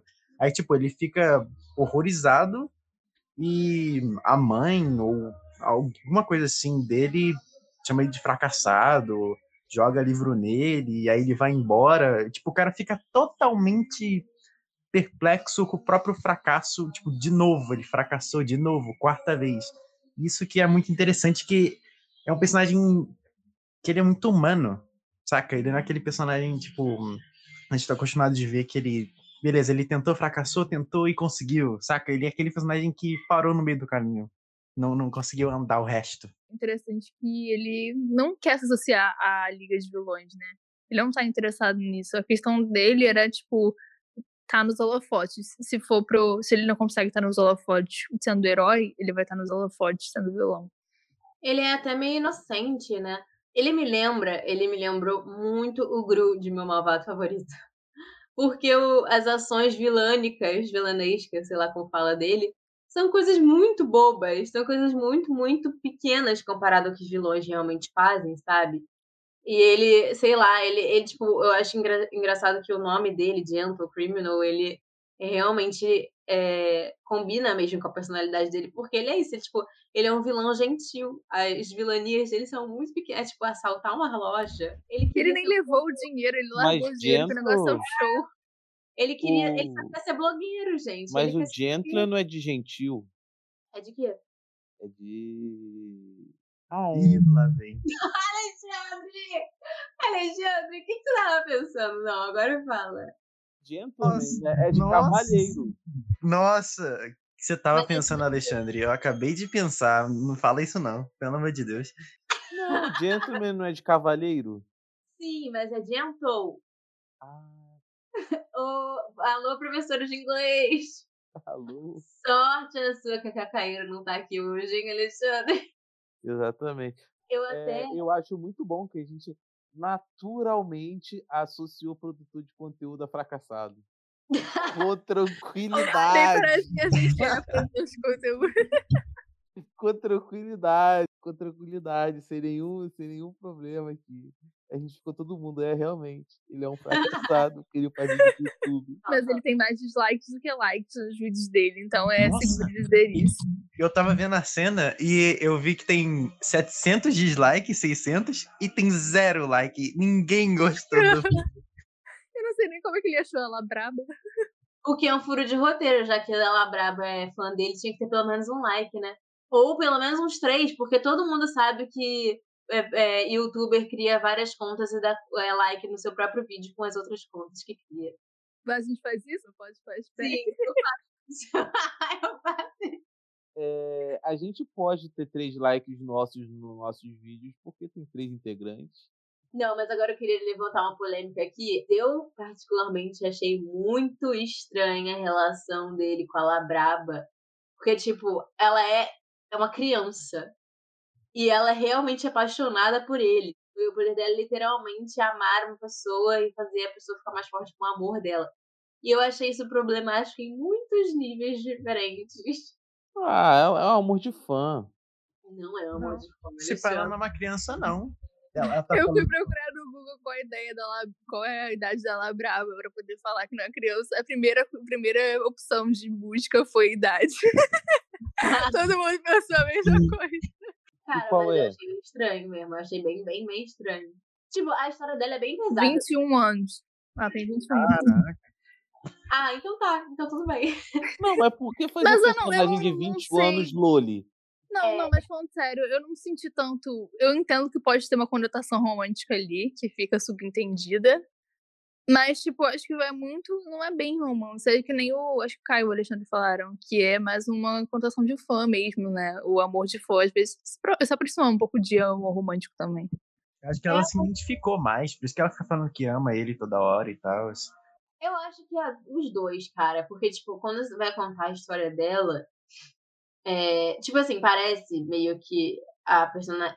Pela, até pela individualidade dela mesmo, que é amar, né? A personalidade dela foi meio que construída na, no fato de que ela tem é, paixões frustradas, digamos assim. E aí, tipo, quando vai contar a história dela, mostra que ela era apaixonada por um menino da escola dela e o menino rejeitou ela. E ela é bem pesada, até porque ela pensa em suicídio e tal, isso é muito pesado. E, e aí ela encontra o, o, o Gentleman, o Gentleman, o Gentle Crime. Agora eu tô com Gentleman na cabeça que a. E ela, tipo, ela encontra um novo propósito pra ela. Então, tipo, é um pouco dos dois. É ela é, se voltando a encontrar um, um propósito na vida. E eu acho que tem um pouco dela se apaixonando por ele também, porque, assim, ela é uma pessoa extremamente carente, né? Então, o fato dele dar atenção pra ela faz ela se apaixonar por ele também. Então, tipo, mas não deixa de ser um pouco problemático o fato de que, a, a- mesmo ela tendo 21 anos, não sei quem achou isso, não sei nem se isso é canônico, mas tudo bem. Ela é super retratada como uma criança, sabe? Isso é muito esquisito. Sim, sim. É, tipo, lembra muito como é que é a relação de é, fã e criador de conteúdo em redes sociais. Que as pessoas sempre são muito tipo assim, eu te amo, você é incrível, você salvou minha vida, obrigado por me curar da depressão, fazendo rir todo dia. É endeusado. tal, né? tá ligado? É aquele negócio que você cria um amor endeusado por uma pessoa que tá produzindo um conteúdo, às vezes, ali, até aleatório, tá ligado? Eu, eu acho que foi isso que o autor ele quis tentar fazer, tá ligado? Tipo assim, representar em várias camadas, tipo assim, o amor e o endeusamento que as pessoas têm pelos produtores de conteúdo, tá ligado? Sim, eu também acho isso ali. Aliás, se eu não me engano, eu acho que é a primeira vez no mangá que alguém fala que ama alguém, né? Tipo, diretamente, se eu não me engano. E, tipo, Porque eu sinto isso nos animes em geral. O eu te amo não é uma coisa muito normal nos animes, muito comum, ou desperdiçada. Então, tipo, eu acho que exatamente isso que Ale falou. O autor quis mostrar como, tipo, as pessoas são muito entregues mesmo, né? Não tem nenhum pudor na, em se declarar e etc. Sim. Lembra um pouco, me lembrou um pouco também da relação do é, do Haku com os Abusa, que é tipo. Sim. Ela, ela Devoção, saiu- né? É, exatamente. Total, devoção. Mas enfim, eu achei engraçado. Eu achei engraçado ficar ouvindo lá Brava o tempo todo, porque parece gíria da gente, né? A Brava. Eu amei o, o nome de, de vilão dela, Brava. Eu gostei muito da dupla deles, pra falar a verdade. Tipo, não, obviamente não estão entre os melhores vilões de Boku no Hero e nem tá no melhor arco. Mas, de forma geral, eu gostei deles. E eu até gostei da individualidade, individualidade do Gentle Crime, do Criminal também. Do, as pessoas aí zoando que é só fazer plástico, É. mas, tipo, isso é roubado, porque, tipo, dá pra defender e atacar isso. O Midoriya teve que fazer um cálculo ali pra conseguir acertar o cara. Ó, me refutando, refutando a Lê, que falou da individualidade da Su e não sei o quê, mas o cara faz plástico no ar e conseguiu bater de frente com o Midoriya. Então, assim, é Exato. pai. Nossa, eu É. achei. Ele até falou, né? Tipo, cara, ele é tão. Que nem a Mari falou, tão gentil que ele falou que ele corta as cenas de violência. Ou seja, qual o conteúdo que ele entrega no YouTube? Por isso que dá um dislike. Ele corta as cenas de violência. E, cara, eu, eu acho. Eu gostei muito deles terem mostrado. Que, que assim, o, o, o, o Midori ele é muito técnico, né? Então ele usa o poder do cara contra ele. Ele, com aquele dedinho, vai. Faz um negocinho com o dedinho lá. E bate no, no O plástico. lá, que tava- vai. que dá bate com o negócio. Não entendi. O que, que você tá rindo? Nada não, segue aí. É, e aí ele bate no plástico, que bate no outro plástico, e aí, enfim, cria uma grande reação em cadeia. E, e aí mostra muito bem como o Midori ele tem muita técnica, né? Eu não entendi muito bem porque o, o Midori teve que ficar segurando aquela porra daquele, aquele pilar. Ele podia muito bem ter colocado aquilo no chão, que foi o que ele fez. Que ódio, que ódio. Sim, verdade. Ele podia só ter tacado o negócio fora, ou então tacado o negócio em cima do vilão, pô. Usava o negócio lá. Ficou um tempão segurando aquela merda à toa. Pra não quebrar os lugares, cara. O... Alexandre, o tempo que ele ficou segurando aquilo ali foi surreal. Não, não tem nem desculpa. Ele quis valorizar o ato de herói dele. ele quis valorizar a arquitetura local. Legal que tem uma hora que ele segura o negócio com uma mão só e, e, e dá o peteleco com a outra, e aí ele fica segurando aquele negócio pra quê? O, o Midori, ele é, é defensor de vidraça. Que nem o pessoal de, de é, protesto que fica, não, mas quebrou a vidraça, quebrou a vidraça. O Midori é assim, ele, ele, ele valoriza o, a arquitetura local. Muito bom que todo momento a gente tenta arrumar uma crítica social, né? Venha lacraste. Os mesmos produtores de Labraba vem aí. Tá, puxa aí ali a próxima fala. Só pegar aqui. Mas eu queria falar do treinamento do All Might do Deco, porque deve ser a primeira vez. Da primeira vez, não, né? Desde o primeiro primeira temporada que a gente não vê o All Might de fato treinando o Deco, né? Desde que ele fizeram aquele treinamento da praia, acho que essa foi a segunda vez que ele treina ele de verdade. Sim. Eu achei um negócio que foi super discreto, assim, uma cena que foi super, enfim, comum, mas é, na parte em que eles estão lá na floresta treinando e aí a May passa lá com os babies dela, o All Might pega o negócio com a mão, tipo, o negócio tá vindo em alta velocidade, ele ouve o barulho e pega com a mão, sem ter mais individualidade direito, né? E Reflete. enfim, me lembrou um pouco, me lembrou um pouco o que a gente estava falando na semana passada, retrasada, de que o, o Mírio, por exemplo, perdeu a individualidade dele, mas ele deixa de ser herói, né? Tipo, mesmo ele não tendo mais individualidade, ele ainda tem o treinamento dele, sabe lutar. O, Principalmente porque o, pra ter o One for All, você tem que ser muito foda, né? Você tem que treinar pra caralho. O, o, o Deco, antes de receber, ele teve que ficar musculosinho, né? Sim, sim. O All Might ainda tem uma, uma reação muito rápida, né? Ele é- ainda tem ainda tem talento, digamos O assim. feeling de herói. É, querendo ou não, mesmo não tendo mais o, One for All em abundância, o Armite ainda tem o. Não que aquele corpo fosse apropriado para o One for All, mas tipo, pelo menos ele ainda tem o receptáculo ainda. Ele treinou o corpo para aquele poder. Então ele ainda tem os reflexos, essas coisas assim. Sim, exatamente. Eu tava tentando lembrar essa palavra, reflexo, mas não, não veio na minha cabeça. Tem, tem também, ele fala um negócio, o All Might, que quando a Mei dá o, a luva pro Midoriya, ele fala assim que ele conhece muitos heróis que usam, tipo, usam, precisam dos equipamentos, mas se acostumam muito com os equipamentos e quando eles pedem esses equipamentos na meio batalha, eles ficam perdidos. Então não é para ele se acostumar muito com a luva. É para ele usar só quando precisa, assim. Sim, inclusive achei um pouco ofensivo, que eu achei que foi uma indireta pro meu menino Aoyama. Não gostei dele ter falado isso. Nossa, mas o. Como é que fala? A carapuça serviu lá do, dos Cafundó. Caraca. Não, peraí, peraí. Peraí. Aplausos pro dialeto de Gabi totalmente brasileiro. Brasileira. Porra! Caralho, esque- Juntei dois, dois gírias. muito Mas bom. Gostei Ah, gente, a gente não pode passar esse arco sem falar do Tokoyomi guitarrista. Que porra é essa? Estamos esquecendo do Tokoyomi guitarrista. Eu dei, eu dei a deixa, vocês falaram, ah, mas a gente já falou. que não sei o quê." É Agora você quer voltar, quer bagunçar a minha liderança, Gabi, é isso? Ela pode fazer o que ela quiser, que quem escreveu a pauta foi ela, quem manda na linha do tempo foi ela. Obrigada, obrigada, Mário. Vai, Gabi, vai que é tua. Não, tem que pedir pro fanboy do Tokoyomi, o maior fanboy do Tokoyomi, falar disso. Aí vocês me deixam contra a parede, porque ele só tá com guitarra, tem que. Não, tem que exaltar assim. Melhor guitarrista. Qualquer. Axel Rose, o que que é Axel Rose perto do Tokoyomi? E o, e o Bakugou tocando a bateria na força do ódio. Combina muito com ele, né? É. E o teclado combina muito com a Momo mesmo. Apesar dela não ter tocado. Acho que ela não tocou, né? Mas combina com ela. Tocou, tocou. Toda fina, toda burguesa.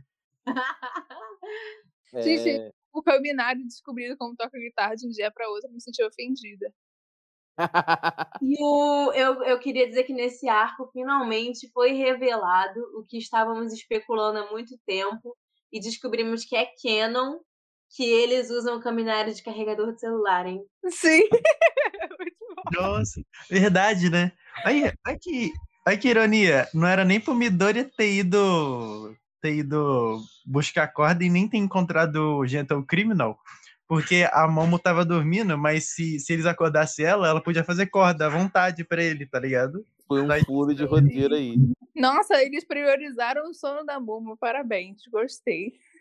É porque é meio foda, né? Se acordar pra pessoa, qual é? Faz uma corda aí pra gente que o Mané esqueceu de comprar. Mano, Pô, mas mó ela coisa de folgado. festival, era só pedir de manhã, sabe? Pô, recarrega celular no moleque, não pode fazer uma cordinha? É. Pra você ver como que o, o caminhar é completamente desmoralizado pelos colegas de turma.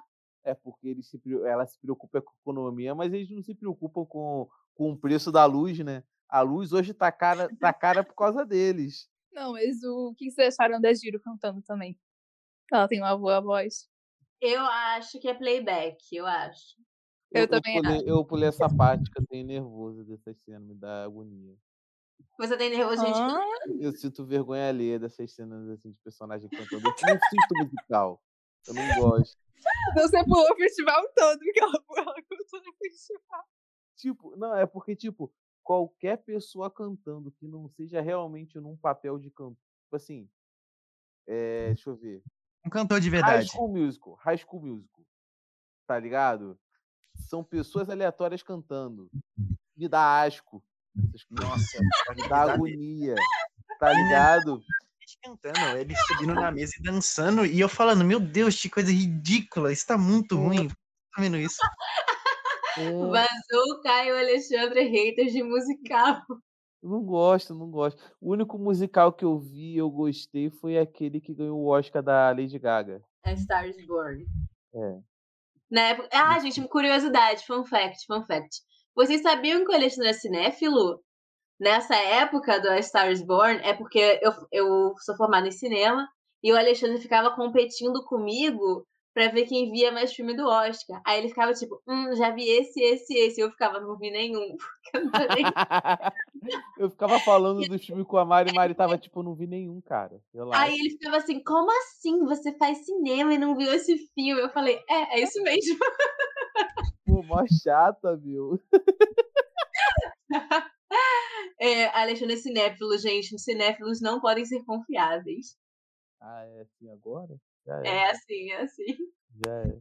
É, Vamos lá, seguindo, a gente já vai lá pro final da temporada, né? Que é o Endeavor e Hawks. É, O que vocês acharam? Infelizmente, o amadorismo me venceu. Eu não assisti esses últimos episódios. Então é com vocês, galera! Não, você perguntou da luta ou do. Acho que a gente podia falar do Hawks primeiro. Qual foi a primeira impressão de vocês do Hawks? Cara, é, eu gostei muito da hora. Eu acho o Hawks um personagem muito estiloso, cara. Acho... E o poder dele é muito criativo. Que não é que era pra Criativo e ser um estiloso puta- poder é. Era pra ser um puta poder bosta, só que ele transforma em algo foda.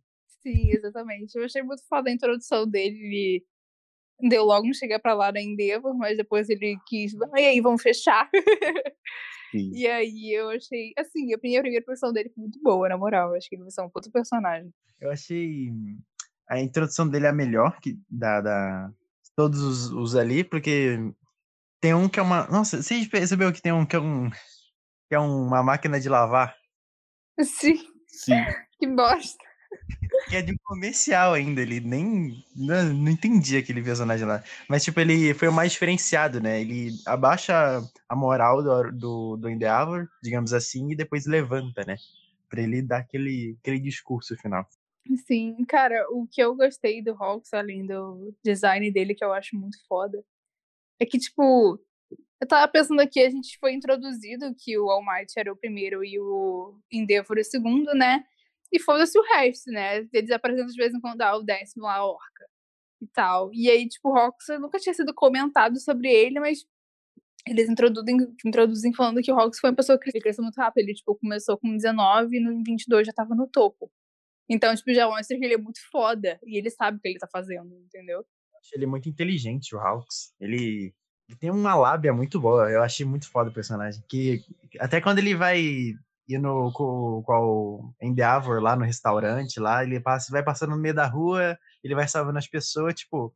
É o dia a dia dele, tá ligado? Ele manda a pena pra um lugar, ajuda a mala, ele faz tudo. Ele é- eu acho muito foda o personagem. Eu vou falar uma parada do poder dele que aparece bem mais na frente, só que eu quero falar porque poder- não é spoiler, mas é só pra poder criar uma linha de pensamento. É que, tipo, ele é um número 3, não por questão de poder em si, mas porque ele usa muito bem a individualidade dele. Tipo, um uma, uma das variantes, uma das formas dele usar o poder dele é, tipo, ele bota a pena dele em algum lugar e com as vibrações do som na pena, ele consegue saber o que estão falando lá dentro. É Sim. muito, muito apelão. Ele entrega muito em questão de cari- carismático, né? Ele é muito carismático, tipo, tipo, ele já chega, ele já chega botando o Endeavor no lugar dele, mas tipo, já propondo, tipo, porque ele, eu acho que eles estão num nível, uma, numa fase assim, desde que a gente teve aquela conversa entre o All Might e o Endeavor, né, que eu comentei, eles têm muita ciência de que eles estão num momento crítico, sabe? O All Might estando fora, eles têm muita ciência que eles estão ali no momento crítico, então o Hawks, como ele é empreendedor, digamos assim, porque você vê que eu falei, ele cresceu Não, muito não, não, rápido. não. Empreendedor não. Ele já nome. chega. Outro nome. Outro nome. Vou te dar, te dar a ele é chance de você se retratar. ele é forçado, tipo, forçado. É visionário, visionário. Ele é muito visionário, então ele já chega, tipo, sabendo que ele e o Endeavor, eles têm que trabalhar juntos, entendeu? Pra recuperar essa esperança da sociedade. Então, ele já dá o toque no Endeavor. E eu acho muito foda, já falando sobre a luta do Endeavor e do contra o Nomu, que pra mim, sinceramente, se não tá na não é a melhor luta da série até agora, é uma das melhores, na minha opinião. Que ele fala que ele, tipo, ele não viu, de todos esses heróis ali que se apresentaram, né, que ele achou ridículo as pessoas falando, de todos eles que se apresentaram, o Endeavor foi o único que olhou pro All Might e falou, eu quero ocupar o lugar dele. Porque as pessoas nem pensam nisso, né? As pessoas nem pensam em, ah, e se o All Might eh, não conseguir mais eh, proteger? Ou será possível alcançar o All Might? Ninguém pensa isso, ninguém vê o All Might como rival. O Endeavor é o único que pensa assim. E ele foi fracassando todos esses anos, mas ele continua sendo o único que olha pra White que ocupar o lugar dele. E eu acho isso muito foda. Um efeito negativo, digamos assim, do, do All Might ser o símbolo da paz é a comodidade, né, do resto dos heróis. Tirando o Endeavor. Porque, tipo, o resto, ninguém nunca pensou assim, putz, e se amanhã esse cara, sei lá, cair no bueiro e morrer? O que vai acontecer? Tipo, quem que vai assumir o lugar dele? Quem que vai ser aquela quem vai assumir a responsa, saca? De, de aparecer um vilão e deixar todo mundo de boa, porque o cara tá aqui. Ninguém nunca pensou nisso. Sim. E é exatamente por isso que nesse arco vem tempo. Porque, tipo, não, falando sério, eu acho ele um personagem muito foda, porque exatamente o que eu falei, né? Ele, tipo, ele, ele é muito bosta, a gente tem noção das merdas que ele faz, como herói ele tá muito aquém. Só que o fato dele ele ser o único que pensa que ele pode ser rival do All Might, olha pro All Might e fala, cara, encarar ele como rival eu acho muito foda, principalmente pelo Caio, pelo Caio falou, né? Ele não, ele não, ele não, ele sai da zona de conforto dele, de, é, diferente dos outros heróis, né? E eu achei, achei isso muito foda. Cara, o que eu acho é, dessa luta, do que eu mais gostei, dessa luta do Endeavor do, do Nomu, que inclusive eu quase chorei, foi que, tipo, ele. A gente sabe que o Endeavor é muito cuzão com a família dele, mas parte dele acha que tá fazendo uma coisa certa, porque ele vê ele, por exemplo, superaquecendo e ele pensa na esposa dele que, que não aconteceria isso com ela, porque ela tem a habilidade de esfriar, né? E aí ele pensa no Shoto que o Shoto não vai ter esse problema, digamos assim, entendeu? Tipo, não é só porque ele queria ser o super-herói perfeito, ele não quer que os filhos dele tenham fraquezas como ele, não quer que os filhos dele passem pela dificuldade que ele passa lutando, entendeu? Sim, muito foda. É... Agora a gente segue para a luta do Nomo e o Endeavor. Do começo ao fim, eu gostei particularmente mais do final, porque mostra o Endeavor fazendo a posição do All Might, aquilo foi é, meio que ele encontrando a resposta dele para ser o símbolo da paz, tá ligado? Do jeito dele. Sim. É ele tomando o primeiro lugar, né? Porque até agora ele não tinha, não tinha, não tinha sentido isso, que ele estava no primeiro lugar. As pessoas não sentiam isso. E ele, tipo, ele fala, me observe. Foda-se o que vocês acham, me observem, eu vou ser o primeiro lugar. E por isso que eu achei essa luta incrível. Cara, o Shoto, tô soltando faísca sem querer olhando o pai dele lutando. Eu achei isso muito, tipo, eu acho muito bonita o. visualmente bonita a luta, sabe? Tanto é, mostrando tanto a luta. É, como é que fala? Alternando as cenas da luta com a família dele, quanto a luta em si. Eu acho visualmente muito bonita a luta, ele levando lá pra estratosfera a luta. Eu acho muito pica ele. A luta também alternando assim, e aquele moleque que tá no público que, que ignorou o autógrafo dele, falando que não era para ele dar autógrafo, que ele não é assim. É, tipo, a câmera lá do, do repórter estava gravando a multidão, assim, todo mundo correndo, um pânico, e o Endeavor lá, tipo, é, machucado, mas ele estava tentando reagir, reanimar, assim, lançando umas labaredas e tal. Aí o moleque falou: mira nele, a câmera nele, porque vocês estão mirando no povo aqui e ele tá lá, tem alguém lutando pela gente, não sei o que. Aí me arrepiou muito essa hora, porque, tipo, ele mostra esperança, né? Ele, ele tenta buscar o.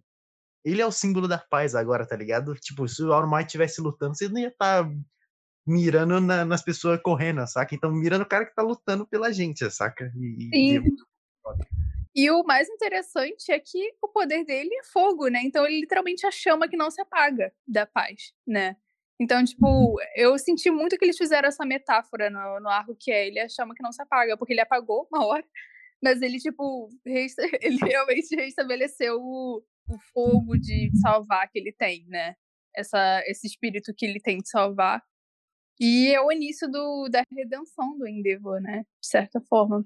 É interessante que antes da luta, eu esqueci de falar aqui, mas antes da luta passa o diálogo dos Todoroki, da família Todoroki, e no hospital a mãe dele falou assim que ele só falou, ela só falou uma vez de uma coisa que ela gostava pro Endeavor, no primeiro encontro deles, que era que ela gostava daquelas flores. Eu não sei, eu não sou louca das flores, então louco das flores, então não sei o nome daquela flor lá, mas ela falou que gosta daquela flor uma vez e ele gravou toda vez que ela tá em coma, ele vai lá, e tipo, ele não pode encontrar com ela porque ela ainda tem trauma dele. Aí ele vai lá, deixa a flor lá e vai embora, saca? E tipo, uma vez ela falou que gostava ele gravou o negócio. Aí mostra mais desenvolvimento do personagem. Sim, tipo, é o que eu, tô, é o que eu falei, cara, eu ia falar isso agora. Porque, cara, eu virei muito em Devos tendo essa luta, porque é o que eu falei, antes a gente tinha uma visão do Shoto, né? O Shoto falando do pai dele. Então, a visão que o Shoto tem é que o pai dele é um, um como é que fala? Um lobo vestido de ovelha, né? Essa é a visão que o Shoto tem do pai dele. Só que na luta fica claro que, tipo assim, o problema do Endeavor é que ele tem uma visão muito distorcida do que ele tem que fazer com a família dele, né? Tipo, no fundo, no fundo mesmo, ele se preocupa com os filhos dele, ele quer que o Shoto tenha orgulho do pai dele. Tanto que no fim da licença provisória, ele fala pro Shoto é, olhar pra ele, né? Tipo, me observe. Ele foi a primeira pessoa que ele falou: eu quero virar uma pessoa que você sinta orgulho, eu quero ser um herói que você sinta orgulho, né? Porque o Shoto cresceu não sentindo orgulho pai, ele sente desprezo, de certa forma.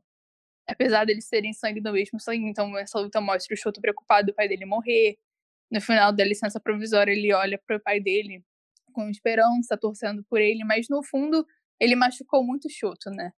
Então, tipo, ver o ponto de vista do Endeavor, o que que ele tá buscando de verdade, o que que ele realmente pensa sobre toda a situação dele, pra mim foi muito foda, entendeu?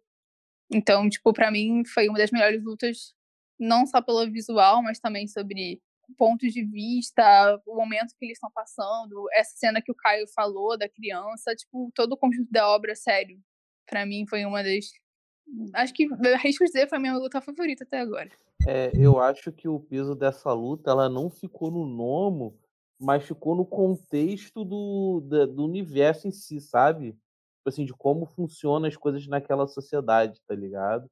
De como é, reacender energia de uma população que tá entrando em crise, tá ligado? Isso eu acho muito da hora. Porque a história ela vai criando realmente um universo orgânico, que as coisas elas têm é, impacto. Uma coisa que uma carinha faz aqui tem impacto, tá ligado? Uma coisa que o personagem ele fala tem impacto. Não, mas qual, qual nota vocês dão?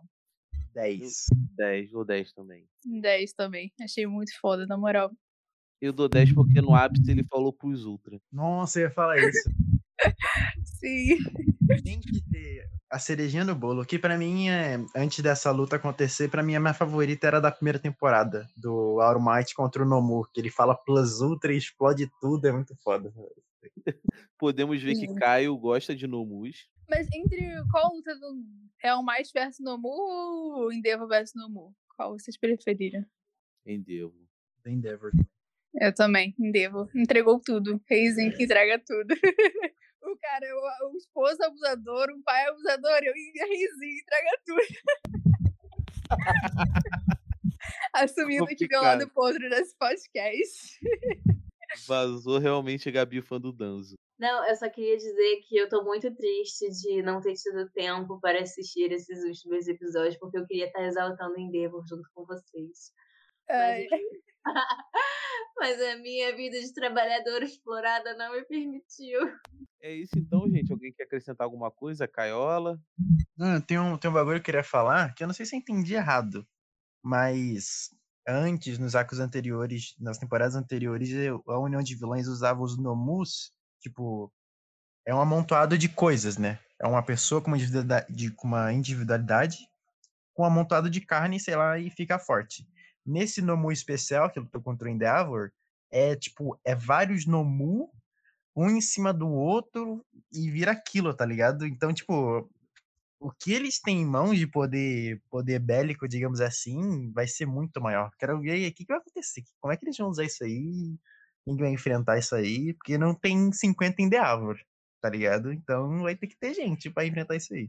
É, mas também tem que ver que a produção de Nomo, todo certi, todos, todos os negócios, também é a falta do, do, do Alforon que ajuda a produzir, tá ligado?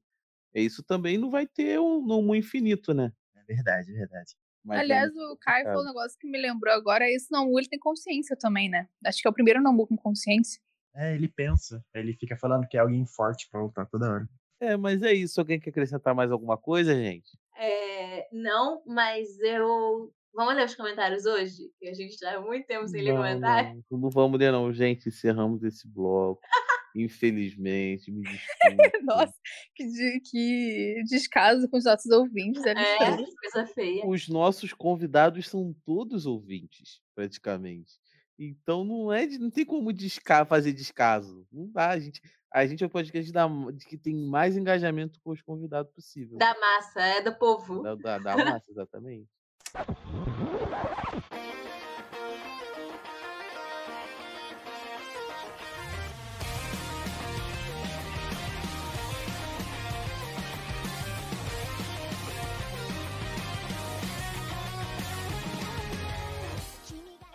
hoje a gente vai fazer uma coisa que a gente não faz há muito tempo, que é ler comentários. É, acho que a gente deve uma explicação para vocês, porquê a gente não tá lendo os comentários. E a explicação é: esquecemos. A gente esqueceu, é porque, na verdade, a gente esqueceu e a gente também não teve tempo. É, nas vezes, a maioria das vezes a gente grava os comentários separados da gravação. É, só que nós todos estamos tendo muito pouco tempo por causa do trabalho. Estamos sendo arduamente explorados. É difícil dizer que está sendo mais explorado e por isso a gente não está tendo tempo de gravar fora do horário de gravação. Mas hoje nós vamos gravar. Então vamos ler os comentários. Na verdade, a gente vai ler comentários de vários episódios aí, que a gente está há vários episódios sem ler. Então. Se passar algo em branco, perdoe nós. É, certamente vai passar porque foram muitos comentários e muitos episódios que a gente perdeu, mas eu vou ler os mais recentes.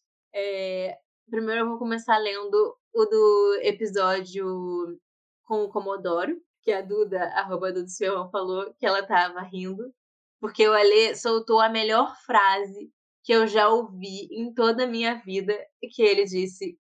é, Estou rindo muito agora do Ale Garça mastigando e alimentando os filhotes. Foi o episódio que o Ale, o Ale apresentou, porque eu estava doente.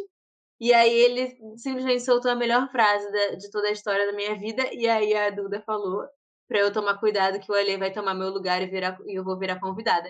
E não é o que mal sabe aconteceu, ela, galera. mal sabe ela que ela estava empurrando a força pro lugar dela, tá, gente? Eu não, eu tenho muita só. vergonha de apresentar. Eu não E olha só, hoje estamos aqui mais uma vez com o Ale apresentando o episódio. Então a Duda previu. Eu tô Hã? de prova que foi o Ale que quis, tá? não, para! Ah, eu tô, eu tô, eu tô, eu tô- gente, é, é a força que estão fazendo isso comigo, tá? Eu não consigo. Ele adora, gente, ele adora ter uma posição de poder. E nesse mesmo episódio a gente teve um questionamento do que que aconteceu na cena em que o Bakugou devolve o dinheiro dele pro Kirishima. E a Duda falou que ela tinha certeza que o Bakugou tinha roubado o Den, que o nosso coração é muito puro. Bakugou Supremacy as leis não se aplicam a ele, não tem problema se ele roubar. Ele pode, exatamente. O Caio agora mordendo os dentes aqui. É, ele devolveu o dinheiro que ele roubou, só que com outro dinheiro, que não foi o que ele roubou. Ele é, é um gênio. É muito bom. A Dudinha também, a Dudinha comentou nesse mesmo episódio, ela falou que amou todas as interpretações do Bakugou pegando o dinheiro do Kaminari. Tadinho, o Den que só queria pagar a mensalidade da UE e acabou sendo roubado. Com certeza o Bakugou roubou ele mesmo, ela falou. E ela falou que ela concorda com o Felipe e comigo, que o, com Tatsuyu Tokoyomi, que o anime não poderia acabar ali ainda, então o autor deu um jeito da, da Tatsuyu do Tokoyomi não participarem daquela parte. Ela falou, tô morrendo com vocês comentando sobre a revolução das máquinas. É, assim como a Mari também amei o destaque pro Aoyama nessa parte, então acho que a Dudinha também deve ter adorado esse episódio, essa, esse arco do que a gente comentou hoje, porque teve muito destaque pro Aoyama. É, ela falou, ele se arriscou muito, até porque se ele usar muito do seu poder, ele fica com sérios problemas em seus órgãos. E ela, ela me desejou melhoras. E eu melhorei, Dudinha, obrigada. Melhorou? Foi a benção da. Dudinha. Foi a benção da Dudinha. A, a Dudinha também comentou é, sobre o episódio. Deixa eu lembrar qual que foi. É, notem que todos os comentários que estamos destacando aqui são os comentários da Dudinha, porque a gente é fã das, das Dudas. Sim, das Dudas. As Dudas dominam aqui o podcast. Ela falou. Fico impressionada como vocês conseguem trazer episódios cada vez melhores a cada semana. Obrigada, Dudinha. Muito obrigado. Amei a piada do Ale, que ele tava um tempão sem fazer piada. Ele fez uma Ah, piada com a boa. Cacaíro, piada do sapo. Foi. Foi, foi o episódio de semana retrasada. A minha pena do Alê valeu a pena esperar todo esse tempo. Agora Só vamos ter, que esperar, vamos ter que esperar mais um tempão pra ele fazer uma piada decente de novo. Aí ela falou: concordo com a lógica da Mari de almoçar quatro vezes ao dia enquanto assiste One Piece. Me identifiquei com a Lê no ensino médio, estou no segundo ano e também não faço nada além de desenhar e assistir anime. A única diferença é que a escola é muito difícil pra mim, então prefiro ignorar. A Kakairo tem muito bom gosto, achei muito fofo ela assistir anime com a mãe dela. Senhor dos Anais, Alexandre! Desculpa pelo seu dos anais, Dudinha. Eu queria falar que você deve se esforçar no, no- na escola. Sim, não, não desse mole. E. Caio, sobre, sobre a lógica do One Piece, quantas vezes você almoça no dia? Uma, uma vez. Você almoça uma vez no dia? Como é que você, você assiste One Piece há quanto tempo? Ah, desde o início do ano. Mas eu, eu vejo One Piece assim, eu pego, um, sei lá, um pratão de pedreiro e vejo One Piece, uns 10 episódios. Ah, faz. Nossa senhora! Ou seja, ele troca almoçar quatro vezes por dia por fazer um longo almoço. Ele, ele, em vez de fazer quatro, quatro almoços no dia, ele faz um almoço em que ele come dez vezes. É tipo isso. É, e ela falou que ela adorou o Kirishima confortando o Temaki e que ela concorda com a, com a Gabi que o poder do Temaki. Tamaki, né? Chamam de Temaki, Temaki é comida. Eu nunca vou aprender o nome dele. Que o poder dele é muito apelão.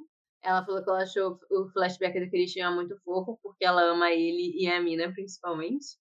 Ela falou que a, a luta do Mirio foi muito linda, apesar de curta, 10 de 10.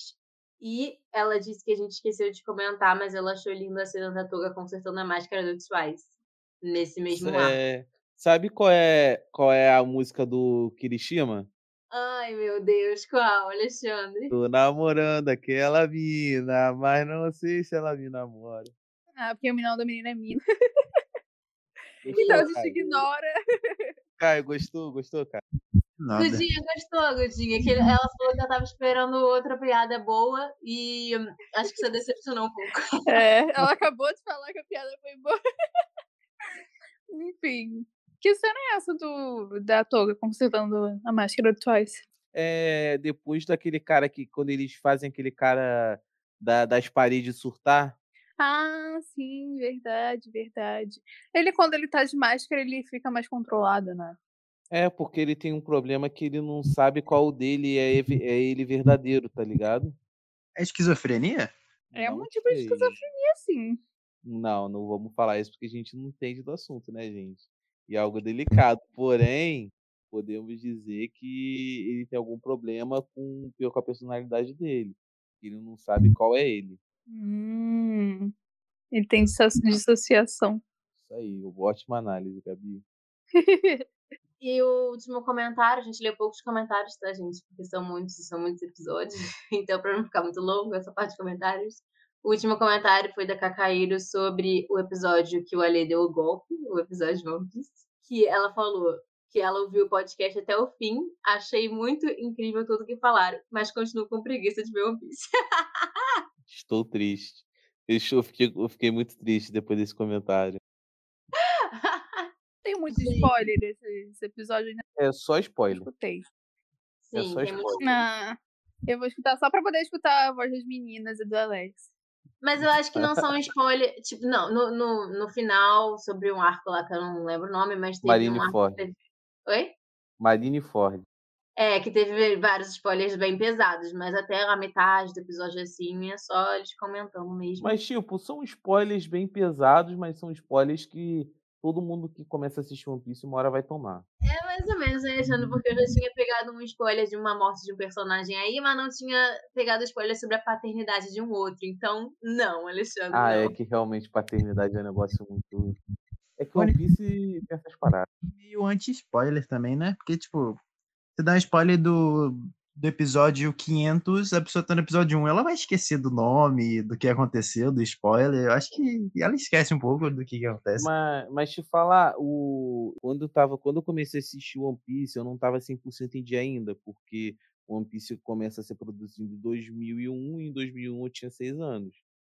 É, mas, mas quando eu comecei a assistir One Piece, o que me motivou pra ficar em dia eram os spoilers, tá ligado? Que é aquilo que eu falava, caralho, quero muito ver isso que vai acontecer. E muita coisa me motiva a ver anime é os spoilers, tá ligado? Mas Ou é seja, particular. Pra você assistir One Piece, você precisa de motivação. A Alexandra acabou de falar aqui, ó. Pra assistir One Piece precisa de motivação, hein, galera? Não precisa não, gente. One Piece é fácil, é só dar play e ver que vai ser feliz. Para, Mari. Para, para. Eu queria fazer um comentário à parte, que é um comentário meu mesmo, sobre esse episódio de One Piece, que é, apesar de eu nunca ter assistido One Piece, não ter participado do episódio, quem editou o episódio fui eu. E eu queria dizer que eu achei, eu ri gostosas gargalhadas com. Em menos de cinco minutos de episódio, ele levou uma bronca do Alex. Porque ele foi fazer um comentário sobre algum arco lá, foi interromper o garoto, o Alex, calma, calma que eu vou chegar lá, não cheguei ainda, segura aí. Não importa qual é, não importa a circunstância, o tempo, o momento, ou com quem, olha, sempre vai levar uma bronca. E eu acho isso lindo. And I think that's beautiful. Droga. Ele deu Eu um golpe de Estado na gente, o Alex quase deu um golpe de Estado no Alexandre. Usurpadores. Queria parabenizar a Mariana por ter editado um episódio sobre uma série que ela nunca assistiu, então ela não faz ideia do que que é relevante falar no E episódio. teve coisa que, tipo assim, a gente falou, tipo, a gente falou do negócio aos 10 minutos, aí depois lá aos 30 a gente lembrou que tinha que colocar uma coisa, aí falou, pô, Mari, volta na parte tal e coloca lá, e ela colocou certinho. Muito bom, o episódio estava cheio de instruções, que era assim. É, a gente vai falar de um negócio aqui, Mari, mas não é pra colocar, não. Essa parte você corta, tá? Aí eles foram me dando instruções de como editar o episódio dentro do episódio. Foi tipo a origem, sabe? Muito bom. Adorei, foi uma experiência incrível pra mim. é nóis. Enfim, gente, esse foi o episódio de hoje. Queria agradecer ao Caio. Foi mal, Alê, você quer apresentar? Que eu peguei aqui sua, sua apresentação Pode de ficar à volta. vontade, fica à vontade. Tá bom.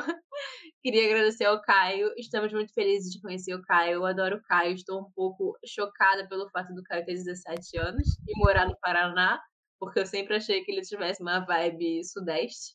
Mas tudo bem. É, muito obrigada, Caio, por ter vindo. A gente amou a sua participação e amou te conhecer, viu? Caio, você é demais, cara, e tu gosta de aves. É nóis. Festa de aves. Obrigado pelo convite, tá? Eu fiquei nervoso. Tu- Eu gosto muito de vocês e eu gostei muito do convite. Fiquei até nervoso quando eu recebi o convite. Ah, que isso, tamo junto. Muito obrigada, Caio. Obrigada também por ser um dos primeiros seguidores da page. Nossa, Caio me seguia quando era pequena, pequena ainda, né?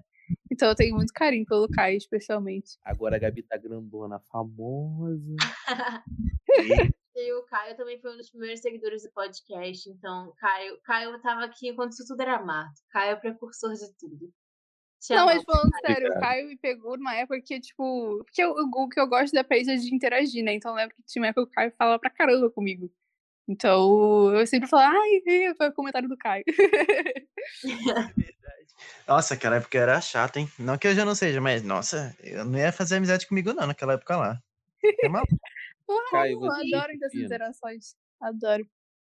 Nossa, nada a ver, Caio. Como alguém pode não gostar de uma pessoa que usa fotos de perfil do. do, do De uma Minato codorna. com o Julius e o Minato? E uma codorna.